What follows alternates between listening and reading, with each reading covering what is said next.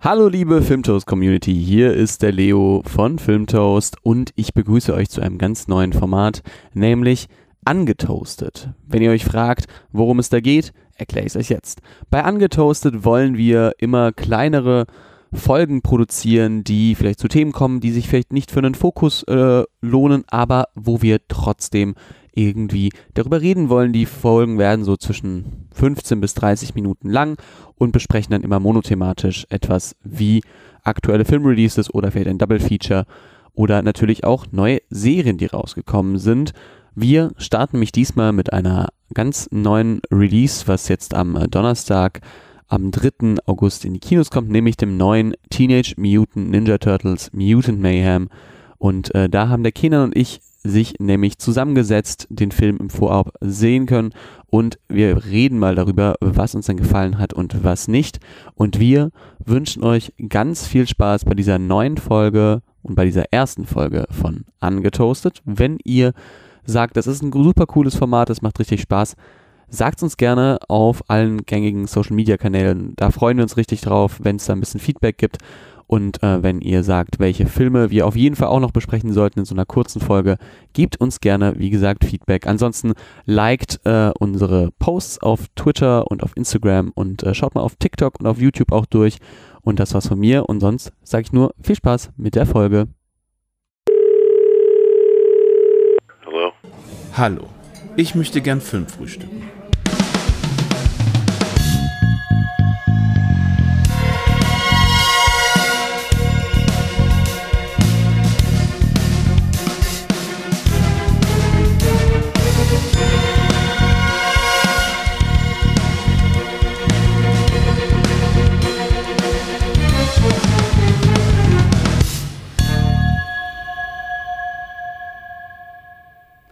Denn wir kommen zu Leonardo, Raphael, Donatello und Michelangelo. Wer äh, sich jetzt denkt, ja, okay, cool, eine Doku irgendwie über die Renaissance, langweilt mich. Es geht nicht darum. Es geht um ein bisschen was anderes. Es geht nämlich um die Teenage Mutant Ninja Turtles oder im Deutschen, wie ich äh, es auch manchmal kannte, hey, hier kommen die Hero, Turtles. Mega coole Hero Turtles. Frank immer Zander. Auf der Lauer.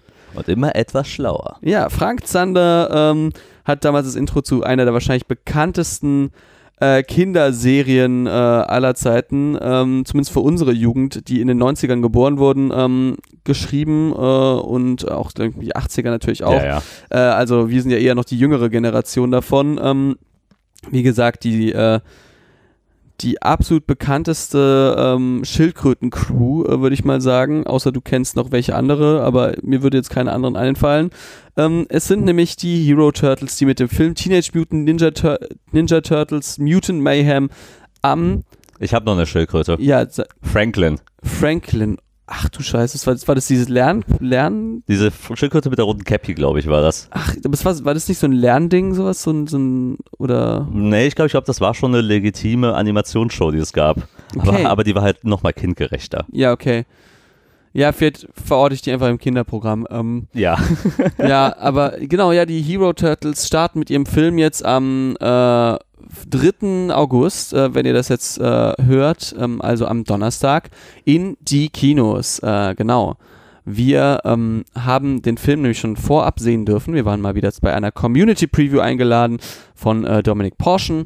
Das war wie immer sehr, sehr schön im Filmpalast in Köln. Haben der Kenan, der Luca äh, und ich äh, uns hin, hingesetzt und ähm, ja, haben uns dann mal angeschaut, was da auf die Leinwand flimmert.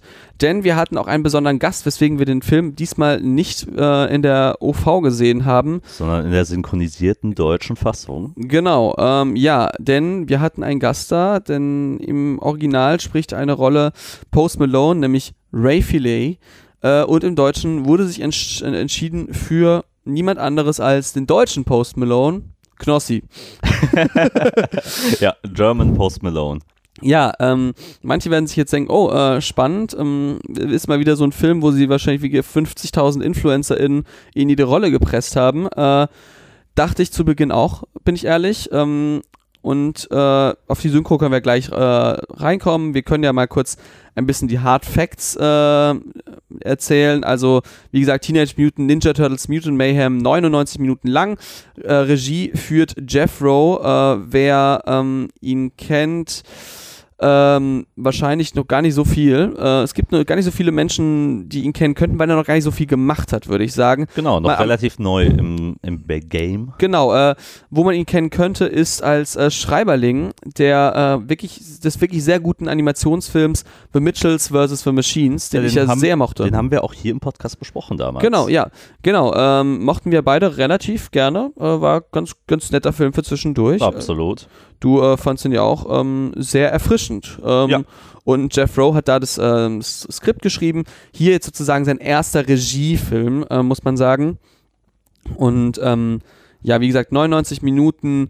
Ich denke mal, also über eine FSK kann ich jetzt nicht so viel sagen. Ich denke mal, eine FSK 6 wird es sein. Ähm, Mm, ja, davon kann es eigentlich ja, also ausgehen. sagen wir so, basierend auf dem Publikum, was bei der Community Preview da war, da waren welche, die waren auf jeden Fall noch nicht zwölf, also ähm, würde ich sagen FSK 6. Ja, ähm, äh, der Film, der Film hat, hat ja auch äh, jetzt mal schon vorab gesagt, keinerlei Brutalitäten oder äh, irgendwelche erwachsenen Anspielungen, die darauf verweisen Nee. können, dass man da einen Zwölf-Stempel geben sollte. Nee, nee, also es sollte schon ein, ähm, ein FSK 6-Stempel sein. Äh, ansonsten, was können wir sonst noch sagen? Äh, der Cast im Englischen, ähm, können wir noch mal ein bisschen erzählen, äh, ist äh, Nicholas Cantu als Leonardo, Shaman Brown Jr. als Michelangelo, Micah Abbey als Donatello und äh, Brady Noon als Raphael. Man merkt, vielleicht haben da schon äh, manche sich gedacht, ja, okay, so viele Nau- Namen kenne ich ja da gar nicht und das muss man ja auch schon sagen, es fällt auf, man hat da ziemlich junge Darsteller ähm, gecastet für diese Rollen, ne? Also, ähm, ich glaube, äh, da ähm, Brady Noon kennt man noch aus Good Boys, den wir damals gemeinsam geschaut Ja, haben, aber sonst. Und den Nicholas Cantu kennt man halt noch äh, von Fablemans. ja, stimmt, von, von Fablemans, das stimmt, das ist der, der, der Kleine, aber, ähm, Aber, aber Shane Brown Jr. und Micah Abbey zum Beispiel komplett neu. ja, Neue Gesichter. Dafür hat man sich natürlich bisschen Erfahrung dann in Neue anderen Stimmen, äh, äh, Rollen reingeholt. Natürlich ähm, musste es kommen. Wir haben Jackie Chan als Meister Splinter. Das hätte ich sehr, sehr gerne in der, in der AV gehört, aber auch, man muss sagen, auch schon ohne jetzt groß vorwegzunehmen, die deutsche Synchro macht einen sehr, sehr guten Job. Ne? Also Mhm. ähm, ist wirklich sehr cool. Äh, sonst Ayo Edibiri als April O'Neil, die kennt man ja zum Beispiel auch ähm, aus äh, Spider-Man, wo sie auch mitspricht. Sonst äh, Shithouse ist es ähm, der Cooper Ray-Film, den ich noch nicht gesehen Ja. habe. Aber der letztes Jahr Charger Reams Move gemacht hatte, der auf Apple TV Plus sehr gut ankam. Dann Ice Cube als Superfly, als der Bösewicht im Film.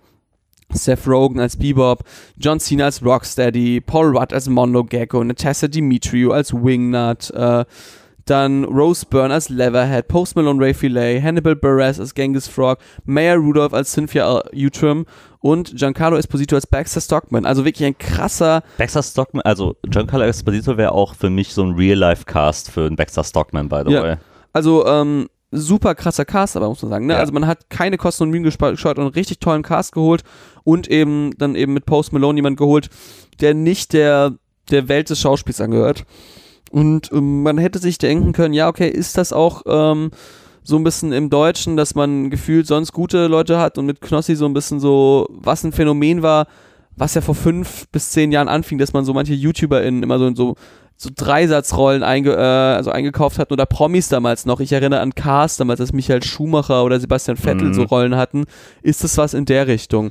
Und Kenan, was ist deine Einschätzung dabei und wie, keine Ahnung, wie war denn Knossi so ein bisschen bei der, bei der Premiere, hat da ein bisschen was erzählt?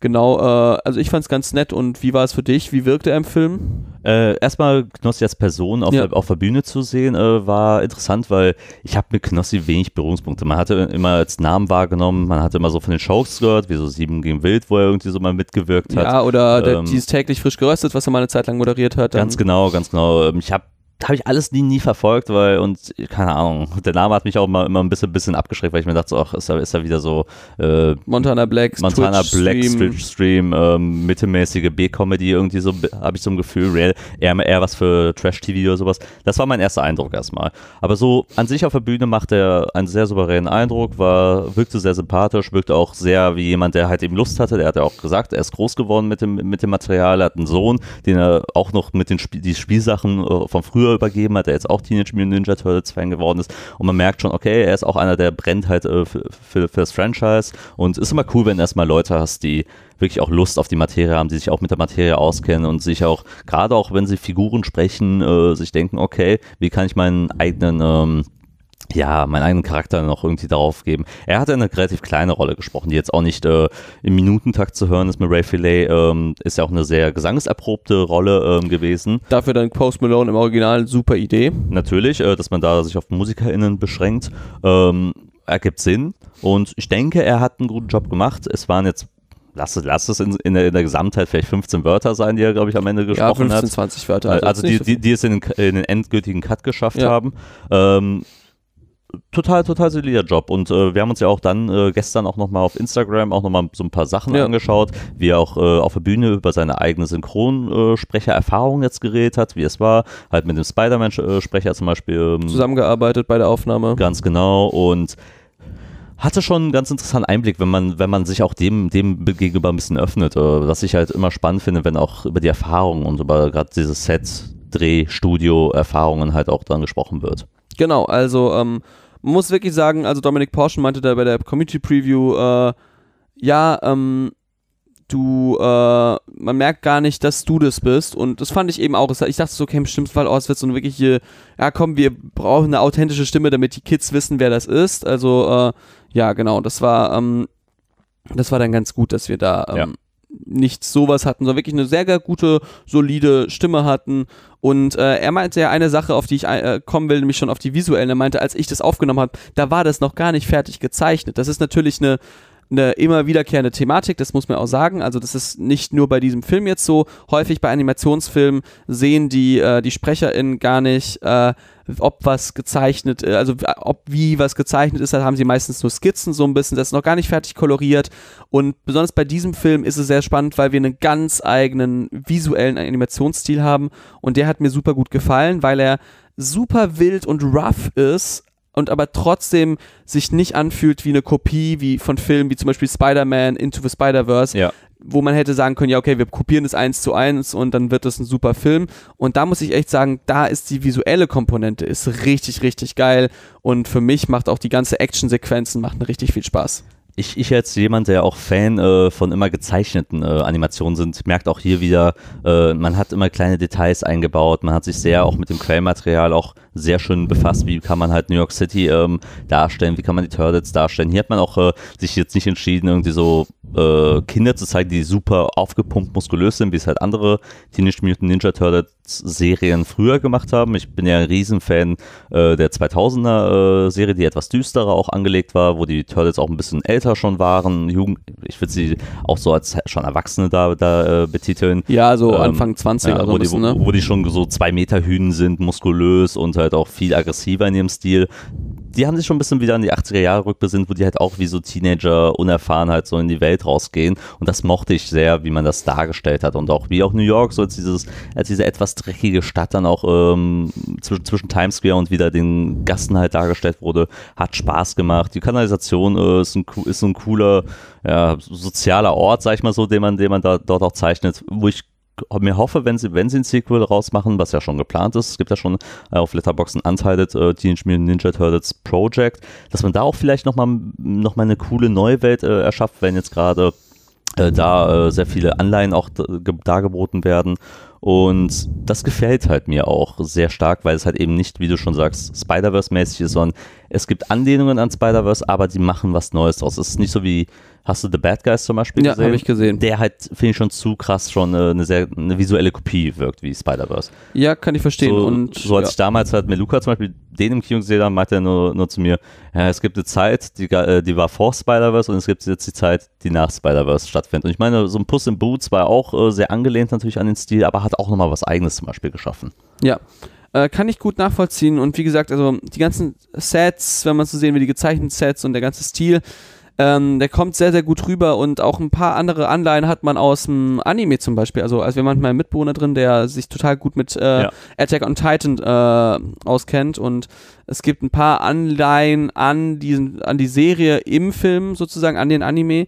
Ähm, und er meinte auch so ein paar Shots sind halt einfach eins zu eins Kopien, aber im positivsten Sinn, also Hommagen an so äh, so an manche Szenen, wo die Fans sagen, oh, das sind die besten Szenen, die es je gab im ganzen Anime. Nicht nur, du- nicht nur Szenen, sondern auch Manga-Paneele. ja, genau, und Manga-Panels, ja genau. Wo man auch merkt, irgendwie, ähm, da waren Leute einfach dahinter, die sich reingefuchst haben in das Thema. Und das macht einfach sehr viel Spaß, Ja. sowas zu sehen. Wenn wir jetzt nun zum, zum Humor kommen und zur Handlung so ein bisschen, äh, finde ich so bei mir, äh, der Humor ist leider was, das bei mir gar nicht funktioniert hat. Leider. Er ist mir manchmal doch ein bisschen zu, zu dämlich gewesen, ein bisschen sehr. Vielleicht bin ich einfach auch nicht mehr die Zielgruppe, bin ich ehrlich. Ich bin einfach nicht mehr die Zielgruppe. Nicht nee, nicht nur vielleicht. Ja, ich bin wirklich nicht mehr die Zielgruppe. Mit meinen Mitte 20 ähm, bin ich zehn Jahre zu alt für den Film wahrscheinlich schon. Ähm, und es ist okay. Ist einfach nicht mein Humor gewesen. Äh, ich finde die Handlung aber äh, sehr, sehr cool. Die macht viel Spaß und äh, macht eine schöne Origin-Story. Verrät nicht zu viel, aber erklärt auch nicht alles, sondern äh, wirft das Publikum manchmal rein mit, okay, das müsst ihr jetzt glauben, das ist jetzt einfach halt die Welt und so ist es halt auch. Ja. Und ähm, das gelingt ganz gut. Für mich ist wirklich der Humor der, der größte Minuspunkt, weil der mir manchmal irgendwann auf, nur noch auf, auf die Nerven ging, bin ich ehrlich. Gehe ich, geh ich mit. Ähm, das größte Problem an dem Humor ist nämlich, äh, er versucht sehr stark Jugendkultur darzustellen, moderne Jugendkultur vor allen Dingen. Und wir wissen halt, wie schnell mittlerweile Trends und auch Sprache sich auch immer weiterentwickeln und sich auch äh, schnell voneinander abstrahieren können, sodass halt äh, manche Begriffe schon in vielleicht in zwei Jahren schon outdated sind und auch gewisse Jugendreferenzen äh, schon äh, in zwei Jahren komplett outdated wirken. Und das ist immer die größte Gefahr, wenn man gerade so einen Film macht. Ich, äh, in dem Film wird selbst wird ja zum Beispiel Avengers Endgame referenziert und auch selbst dort, äh, wenn man Endgame nochmal betrachtet, da gibt es so eine Szene, in der Hulk äh, dabbt oder über Fortnite geredet wird. Das wird halt nie gut altern, weil das halt eben Fortnite ja noch schon, aber so der Hulk ist egal. der, der, der Hulk selbst, aber auch so das Dabben zum Beispiel, Ja, der- genau. macht ja kein Mensch mehr. Das ist, äh, das ist so ein Ding, das war halt in den ein, zwei Jahren, wo es existiert hat, war es war es eine, ja, ein Phänomen, aber danach ähm, ist es ja schon wieder ausgeschoben. Und das lässt dann halt Szenen auch oft schlecht wirken. Deshalb ist die Frage, wie wird, so, wie wird der Film in zehn Jahren, wenn man sich nochmal anguckt, wirken, weil man denkt so, uff, ja, ist ja schon irgendwie, irgendwie komischerweise, oder wie man heutzutage auch sagt, cringe halt in der, in der Art und Weise, wie er gesprochen wird, wie, wie die es darstellen. Aber darüber hinaus, und wie du auch schon erwähnt hast, ist die Story halt sehr herzerwärmend. Es geht sehr viel um Familie, es geht auch sehr viel um äh, Akzeptanz. Es, es, eine, es sind sehr gute Themen dabei, die auch gerade einer jüngeren äh, Zuschauerschaft halt auch näher gebracht werden können. Und das funktioniert sehr gut, weil der Film auch sensibel damit umgeht. Er konzentriert sich jetzt nicht nur cool zu sein, sondern halt auch äh, eine gewisse Message auch äh, gerade für eine jüngere Generation halt auch reinzubringen. Genau. Das kann man eigentlich so ein bisschen sagen. Und wir wollen jetzt nicht zu viel verraten. Genau. Ähm, einfach so, das ist unser erster Eindruck zu Teenage Mutant Ninja Turtles. Wenn wir es so ganz kurz eine Punkte, äh, ja, Vergabe irgendwie geben müssten. Ich wäre, glaube ich, so zwischen einer 3 und dreieinhalb von 5. Das ist so ein bisschen mein, äh, mein Stil. Also ich mag die Handlung, ich finde den visuellen Stil sehr, sehr schön. Mir gefällt die Musik. Ich kann halt gar nichts mit dem Humor anfangen. Das ist halt echt mein Problem, der mich auch häufig aus dem Film rausgeworfen hat.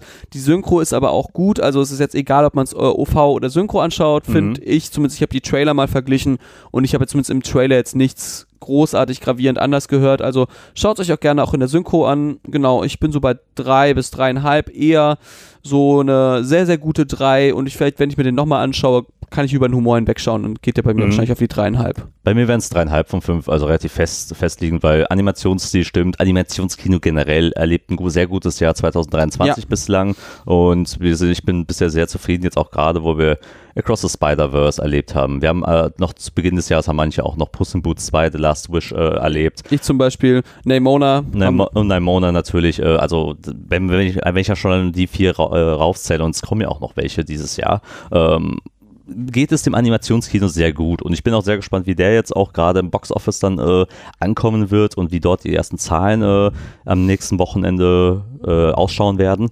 Äh, bin ich sehr zufrieden. Also ich, wie gesagt, Animationsstil ist toll. Die Charaktere sind, sind sehr schön geschmückt, auch wenn man da, glaube ich, gerade in den zweiten Teil, jetzt wo die Origin weg ist, nochmal tiefer gehen sollte, meiner Meinung nach, weil gewisses Konfliktpotenzial auch immer vorhanden ist.